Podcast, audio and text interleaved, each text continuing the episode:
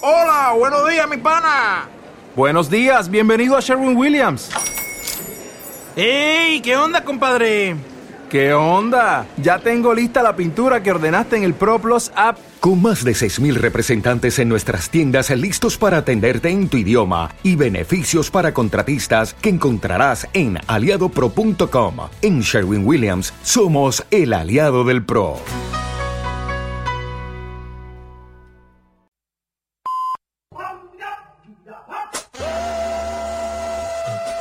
Lavadora de textos. Ramón Alemán. Canarias Radio. Un programa patrocinado por Librería Canaima.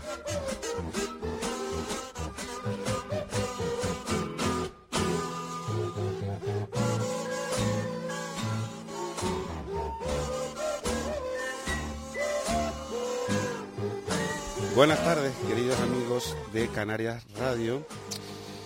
Eh, aquí estamos en esta pequeña ventana a través de la cual nos asomamos una vez por semana a esa vastísima nación que es la lengua española, una nación llena de paisajes desconocidos y que nosotros vamos visitando poco a poco, semana a semana, para mostrárselos a ustedes lo mejor que podemos.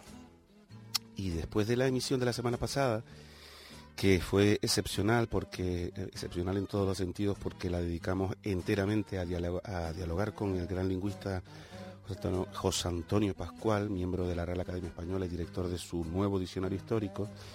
Hoy volvemos a nuestro esquema habitual, así que contaremos con la palabra de Kiko, el detective digital, que nos mostrará una nueva herramienta que la Real Academia Española ha habilitado en Internet. E iremos también a la sección Un libro a la semana con nuestro patrocinador, la librería Canaima. Y terminaremos, como siempre, con un soneto lingüístico de mi cosecha, inspirado en esta ocasión en las barbaridades con las que uno se tropieza a veces o se puede tropezar en Twitter. Reciban un saludo de Juanjo Álvarez en la realización y de quien les habla, Ramón Alemán.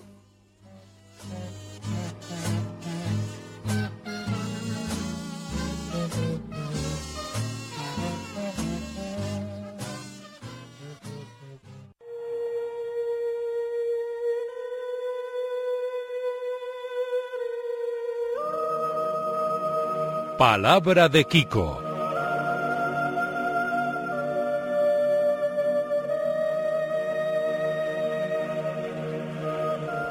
¿Qué tal, Ramón? Muy buenas tardes, noches, para ser más exacto. La palabra que hoy te propongo tiene que ver con esta fecha del calendario litúrgico y por la que se ha acabado el carnaval. Y es la palabra cuaresma. ¿Qué significado tiene? ¿Cuál es su origen? ¿Por qué tenemos que convivir con ella? Gracias, feliz tarde, feliz noche. que siento por Jesús. Yo que siento por Jesús. Repelús. Gracias, Kiko. Efectivamente, el carnaval ya terminó y terminó el miércoles de ceniza, o sea, el día del entierro de la sardina, que es el día en el que comienza la cuaresma. Y los pecados que no pudimos gastar tenemos que guardarlos para el próximo año. Bueno, eso era al menos en los tiempos en los que el calendario cristiano era el que mandaba en nuestras vidas. Ahora no solo no es así, sino que la semana pasada seguimos celebrando el carnaval durante el sábado y el domingo y además todavía queda fiesta para rato en muchos pueblos de las islas, como todos sabemos. Bien, sobre el sustantivo cuaresma te voy a contar cuatro cosas. La primera es su origen. Según el breve diccionario etimológico de la lengua castellana, que es un diccionario de Joan Coromines, eh, cuaresma es una abreviación de la expresión latina cuadragésima diez, o sea, día cuadragésimo. Y hace expresión, esta referencia, a los 40 días que pasan entre el miércoles de ceniza y el jueves santo. Aunque yo he hecho el cálculo para este año y me da que entre el pasado miércoles y el próximo jueves santo hay 43 días, creo, más o menos.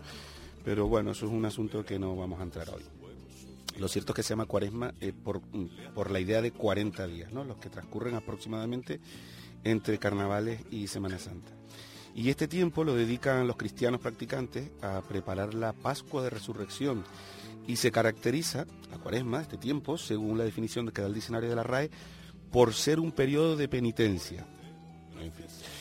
La segunda cuestión que te quiero comentar respecto a esta palabra es el uso o no de mayúscula inicial para esta palabra.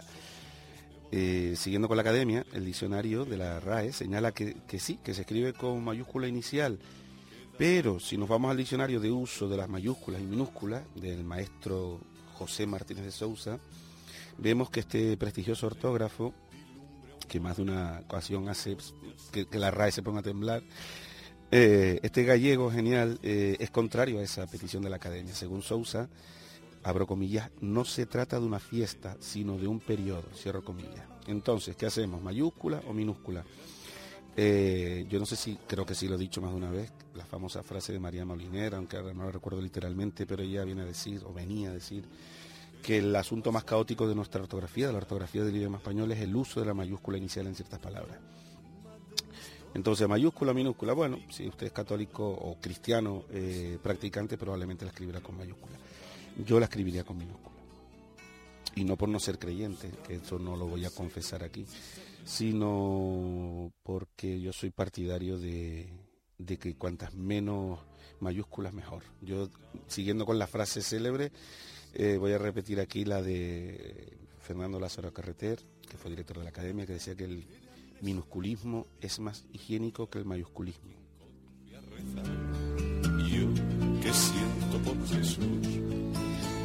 Bueno, la tercera cuestión de la que te quería hablar, Kiko, es algo muy curioso que encontré en el diccionario de americanismo, mm, elaborado por la Asociación de Academias de la Lengua Española, y que tiene que ver con las costumbres del campo. Nos dice este diccionario que en Puerto Rico y en la República Dominicana se llama cuaresma hembra, aquella, aquella cuaresma, o sea, ese periodo de transición entre el, invierno y la primavera en el que llueve suficientemente, y, y cuaresma macho, a aquella cuaresma en la que llueve poco según este manual, es una voz rural y poco usada. Me imagino que poco usada precisamente por ser rural, porque todos sabemos que los usos rurales del lenguaje van cada vez a menos. Bien, y una, última cuestión de, sobre la palabra cuaresma tiene que ver con, la, con cómo escribimos esa palabra. Como es natural, todos la escribimos igual, eh, o sea, una C, una U, C-U-A-R-E-S-M-A. Pero esto no ha sido siempre así. Si nos vamos al diccionario de autoridades, que fue el primero elaborado por la RAE a principios del siglo XVIII, podremos ver que en aquellos tiempos la palabra se escribía con Q. O sea, una Q, una U y después el resto, o sea, en vez de una C, una Q y el resto igual, U-A-R-E-S-M-A. Y esto me sirve de excusa para hablarte, Kiko, de uno de los fonemas más ricos de nuestro idioma. Y cuando digo rico, quiero decir que es uno de los pocos a los que les corresponden varias representaciones gráficas. Me explico. En español, casi todos los sonidos, casi todos los fonemas se representan con una sola letra. sonido F se representa con la letra F. El sonido O se representa con la letra O y así sucesivamente. Sin embargo, en español el sonido K, no estoy hablando de la letra, sino del sonido del fonema K, se puede representar de tres maneras diferentes. Una es la letra C, cuando ese fonema va antes de las vocales A o U. Por ejemplo, casa, cosa, cuna. Otra forma de representarlo es la letra K, que se, puede colocar delante de cualquier vocal. Kamikaze, keniano, kilo, koala, kurdo. Y por último, podemos utilizar el dígrafo Q, cuando el sonido K está delante de las vocales E, I. Esto parece un trabalengua. Por ejemplo, en queso y en quitar. Como se habrán dado cuenta, no he dicho la letra Q, sino el dígrafo Q, o sea, la letra Q seguida de la U. En este caso, como todos sabemos, no pronunciamos la U, o sea, esa, U forma parte sencillamente de, de, la representación gráfica del sonido, una Q y una U. Y aquí precisamente es donde vamos a retomar el asunto de la palabra cuaresma escrita con Q. Cuando nuestros antepasados escribían cuaresma con Q, no estaban utilizando el dígrafo, sino simplemente la letra Q, o sea, el signo con la barriguita hacia la izquierda y un palito, era el que representaba el sonido K. Y la U que le seguía sí estaba funcionando en este caso como vocal. Sin embargo, la academia decidió en 1815 que el sonido K seguido del sonido U se representaría siempre con la combinación C-U. Por eso ahora escribimos cuaresma, como lo escribimos, como lo escriben ustedes y como lo escribo yo. No con una Q y una U, sino con una C y una U. Como esto es un poco follón todo lo que les estoy contando, vamos a terminar que hay que decir en cualquier caso que todavía siguen existiendo unas pocas voces en las que escribimos la secuencia QU para representar los sonidos KU. Y esto ocurre, por ejemplo, con palabras como quórum o quasar. Sin embargo, en estos casos lo recomendable, y así lo pide la academia, eh, lo recomendable es emplear la grafía que usamos actualmente en palabras como cuaresma. O sea que quórum y quasar deberíamos escribirlo con una C y una U y el resto de las letras que le corresponden.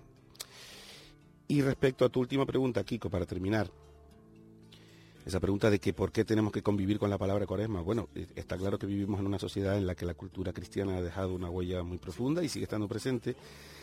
Sin embargo, hoy en día debemos estar muy orgullosos de, de no vivir ya en la España eh, católica, apostólica romana del franquismo, ni vi- vivir en países como el, imperio austrohúngaro. Vivimos en un país cu- cuya constitución dice que el Estado es aconfesional. Aunque no todo el mundo parece ver las cosas del mismo modo y sino que se lo digan, por ejemplo, entre otros al cantautor Javier Crae, que, que que en paz descanse, que tuvo que vivir un vía crucis judicial por un asunto relacionado con un quítame allá ese crucifijo. En fin, como yo confío en que este sigue siendo un país en el que cada cual puede expresarse libremente, me permito pedirle a nuestro realizador, a Juanjo Álvarez, que ponga de nuevo desde el principio la canción que venimos oyendo de fondo desde el principio, una canción de Javier Crae precisamente, que se titula Los Caminos del Señor y que a mí me parece que tiene cierto ingenio, que es graciosa, aunque a otras personas puede que no, no tengo ni idea. Hasta la próxima semana, Kiko. Otra tarde en una iglesia que era fiesta de guardar. Me dio un ataque de amnesia, no podía recordar a quién coño fui a rezar. Yo que siento por Jesús, yo que siento por Jesús,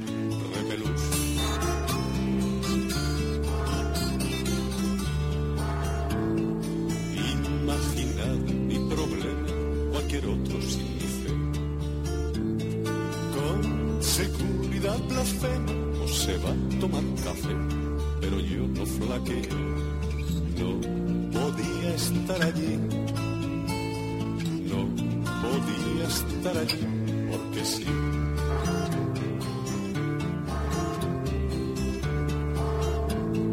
He perdido la memoria, le expliqué a un santo varón. Jaculatoria o una salve a mi intención. Tengo un lío del copón. No comprendo, ay de mí. No comprendo, ay de mí. ¿Qué hago aquí?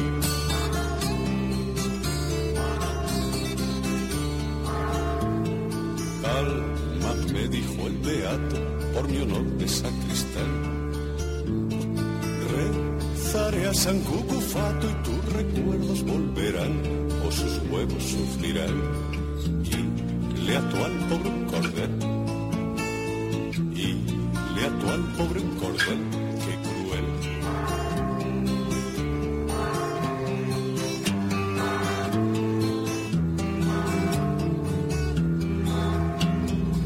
Recuperé por entero, gracias a su intercesión memoria y un mechero que no entraba en la oración, eso sí que es devoción. Le quedaba además, le quedaba además mucho gas.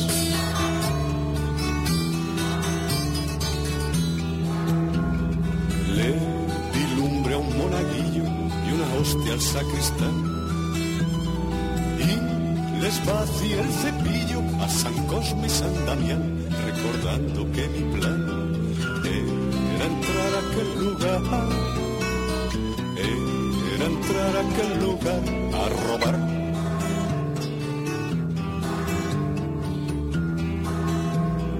Tú que nunca vas al templo, tú que estás en el error.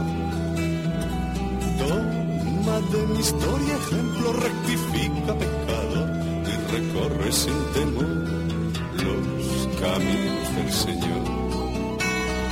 Los caminos del Señor, sí Señor.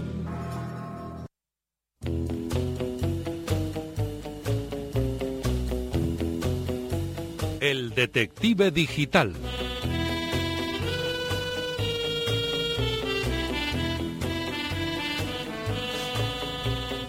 Bien, pasamos a nuestra siguiente sección, eh, que es el detective digital.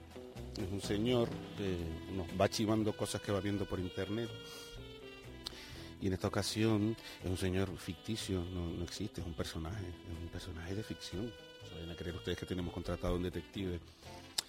En esta ocasión eh, nos ha chivado que el pasado día 15 de febrero, hace un par de días, unos cuantos días, eh, en, la web de la RAE, www.rae.es, en la sección de noticias, apareció una noticia en la que nos cuentan los señores de la Docta Casa, de la Academia, que han lanzado una plataforma de servicios lingüísticos que se llama Enclave RAE. Eh, en esa, en esa misma noticia se lee que Enclave RAE es el territorio de las palabras, el lugar donde la RAE pone a disposición del usuario los recursos lingüísticos que ha atesorado en sus 300 años de existencia alrededor de las palabras, sus definiciones, su ortografía, los cambios que han sufrido a lo largo de los siglos e incluso el uso que se ha hecho de ellas en diferentes contextos. Para que lo entienda mejor, lo que ha hecho la Real Academia con este invento que se llama Enclave RAE es aunar en una sola, en, un solo paquete una serie de servicios que, que ofrecen, ellos dicen que a, a la- a empresas y a particulares, o sea, a la industria, dicen, eso me llama un poco la atención, la industria no sé exactamente a lo que se refiere, si es a la industria editorial o a la industria relacionada con la educación, pero bueno, ponen a disposición de, de todas estas personas interesadas en, en- en recurrir a, este, a esta herramienta, pues una serie de, de vínculos, de archivos, eh, por ejemplo, ellos ponen este ejemplo, la ficha de la palabra. Facilita un resumen rápido de la información que esconde tras de sí cualquier palabra, cualquier palabra que esté en el diccionario de la academia. Su significado, ejemplos de uso, primera aparición en las bases de datos institucionales, palabras con las que se utiliza habitualmente, frecuencia de uso. Después eh, tiene el diccionario avanzado que permite obtener listas de palabras sobre un escenario acotado previamente por el usuario mediante un sistema de filtros. Tiene, nos ofrecen todos sus diccionarios, que son bastantes los que tiene la RAE ya subidos a internet. Tiene una sección que esta es la que me parece a mí más interesante. La sección gramática ofrece una aplicación sencilla e intuitiva que permite al usuario navegar a través de la nueva gramática de la lengua española, que es una, una obra de la, de la RAE y de la Asociación de Academias, y encontrar fácilmente los epígrafes, párrafos, contextos en los que se tratan los diferentes conceptos, términos o construcciones. Después nos ofrecen los corpus, aula RAE, taller lingüístico, consulta lingüística. En fin, me parece una herramienta bastante interesante, aunque hay una cuestión que me, me deja un poquito mosqueado, pero bueno, espero que sea solamente un poco de, de la paranoia periodística que todavía me queda de, de mis tiempos en los que ejercía esa noble profesión. Y es la, duda o la, sombra que, que, se, que, me hace a mí plantearme que, que- hay algo raro aquí es mm, la mayoría de estos servicios ya se ofrecen de manera gratuita en la web de, de la RAE. Sin embargo, ellos ofrecen estos servicios con algunos añadidos, diciéndonos que van a cobrarnos una suscripción anual de 30 euros. Con lo cual, no llego yo a entender muy bien, parece como si quisieran privatizar parte de lo que estaban ofreciendo. Esperemos que no sea así. Bueno, ya nos enteraremos y seguiremos informando.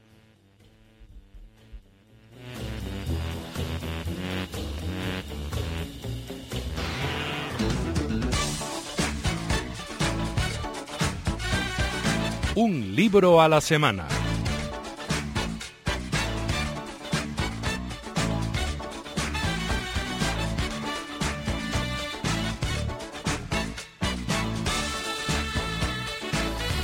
Bien, pues eh, ya saben ustedes que este programa es posible gracias a, la ayuda, al patrocinio de la librería Canaima, que es una librería que está en Las Palmas de Gran Canaria, en la calle Senador Castillo Olivares número 7, y que ellos no solamente son los patrocinadores, o sea, los que mm, dan un apoyo eh, para que el programa sea viable, sino que además el gerente de la librería, Antonio Rivero, participa todas las semanas con nosotros en una sección que se llama Un libro a la semana y que consiste en mm, comentarnos pues alguna novedad editorial, un libro que a lo mejor sea de estos que, que él considera que, que merecen una reseña, aunque no sea una novedad.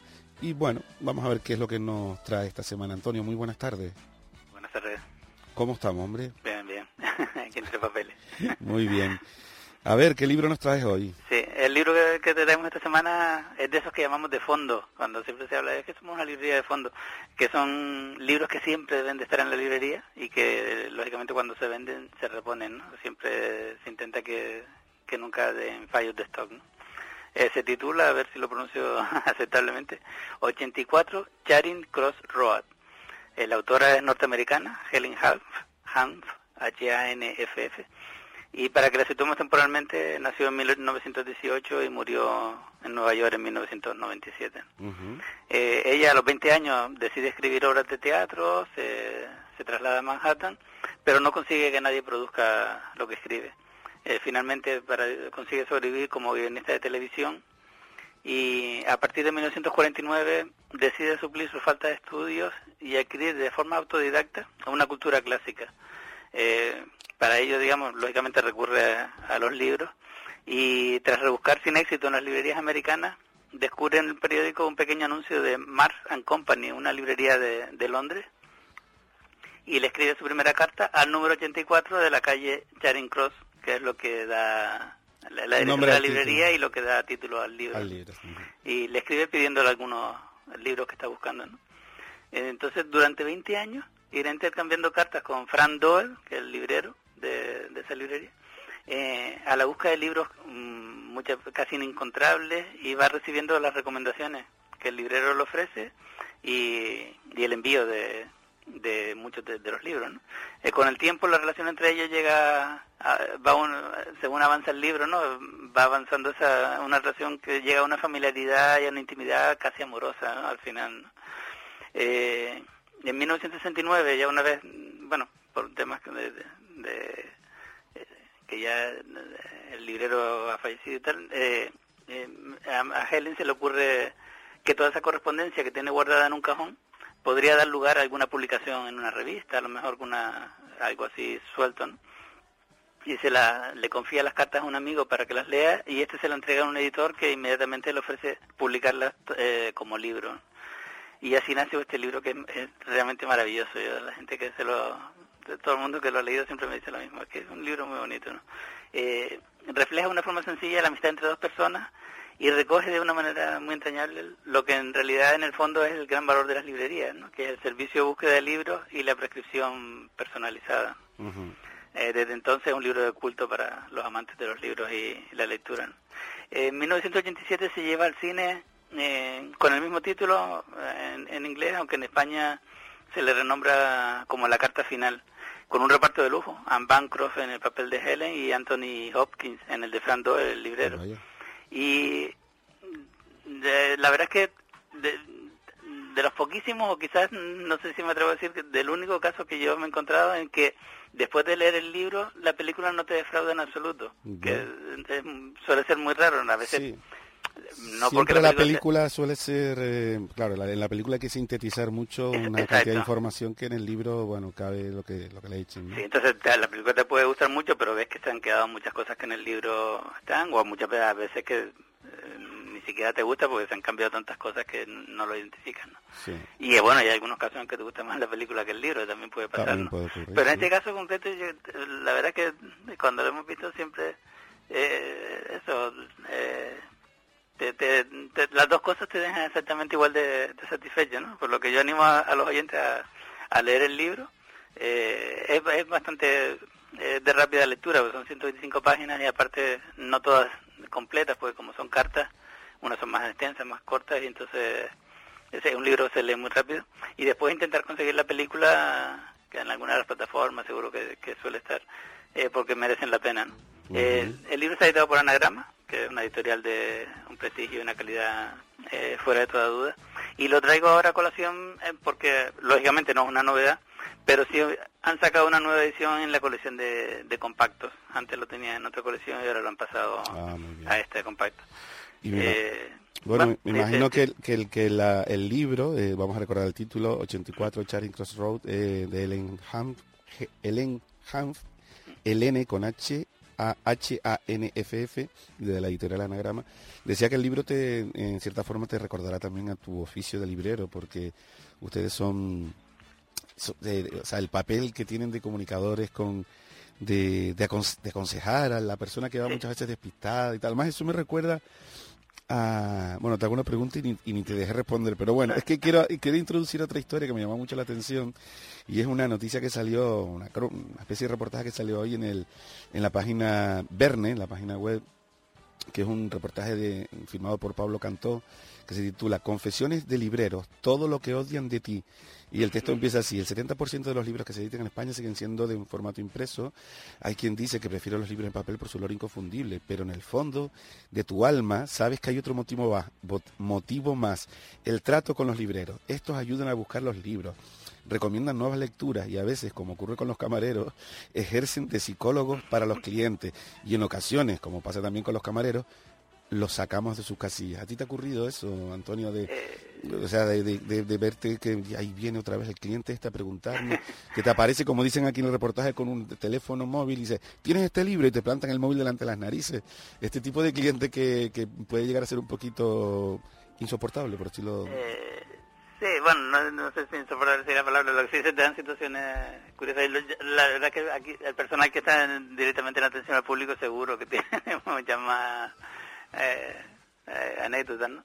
Pero sí te encuentras, bueno, por, por un lado eso, ha desaparecido totalmente el papel eh, en cuanto a, así como en el libro, el papel sigue estando vigente, ya es muy raro que la gente venga con una lista en papel, todo el mundo viene con, con el móvil y, y te intenta enseñarlo, a veces que se le ha ido la foto y empiezas para adelante y para atrás a localizarla. Sí, sí, sí, sí. Eh, y anécdotas te pasan. Yo a veces recuerdo una, de- de- así que de haber estado eh, hace muchos años, a hace ya, estoy hablando quizás de los años ya 80 o por ahí, eh, que era venir una persona a la librería y lo que quería era dos metros lineales en libros rojos.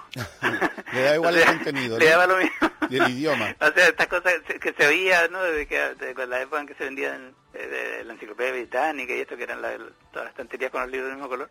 Y, y era eso, se ve que estaba, o sea, quería tener una biblioteca en su casa, pero mm, simplemente como elemento decorativo. Sí, sí, ¿no? le daba igual el contenido, le daba lo mismo que fue el libro fuera de, Está de bien, derecho, que de narrativa. Tal, Qué curioso. sí, sí. Muy bien. Afortunadamente ya eso ha pasado, A creo, ya totalmente la historia. Pues muy bien, Antonio. Muchísimas gracias, como siempre, por estar con nosotros una semana y muchísimas gracias, como siempre, por la colaboración de la librería Canaima, una librería de carne y hueso en el patrocinio de este programa. Hasta la próxima semana.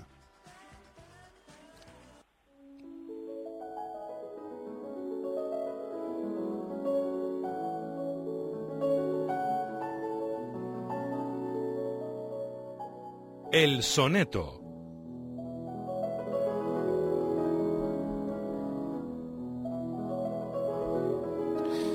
Bueno, les decía al principio del programa que el soneto de hoy estaba dedicado a las barbaridades que uno se puede encontrar de vez en cuando por Twitter o en cualquier otra red social. Pero mm, es probable que me hayan interpretado mal o, que se pensaran otra cosa cuando, cuando yo dije eso. Porque no me refiero a barbaridades ortográficas, ni erratas, ni nada de eso, que bueno, eso todos somos humanos y todos las cometemos. Y para eso mm, estoy yo de corrector, hombre, si ustedes necesitan mis servicios, no tienen más que escribirme. Yo me refiero a la barbaridad, a una barbaridad que vi de una señora que decía ella, muy altanera, que jamás había cometido un error ortográfico en sus tweets. Yo me quedé realmente alucinado y decidí dedicarle este soneto que se titula La escribidora infalible. Y dice así, en Twitter una dama con cultura afirma que jamás de los jamases podremos encontrar entre sus frases errores o gazapos de escritura. Me quedo estupefacto ante el prodigio, que rara y sobre- sobrehumana su bicoca, si hasta el sabio más docto se equivoca y no merma por ello su prestigio. Tan alta afirmación no escuché antes, un modo de escribir pluscuamperfecto, tal cosa no la vimos ni en Cervantes. Habrá que suponer, a este respecto, que en Twitter tal vez alguien la suplante. Capture de inmediato el imperfecto. Todo esto dicho, eh, ya terminó el soneto, esto de habrá que suponer a este respecto que en Twitter tal, tal vez alguien la suplante, porque la señora, para su desgracia, sí que cometía errores ortográficos. Señoras y señores, Ha sido un placer. Hasta la próxima semana. Lavadora de textos. Ramón Alemán. Canarias Radio. Un programa patrocinado por Librería Canaima.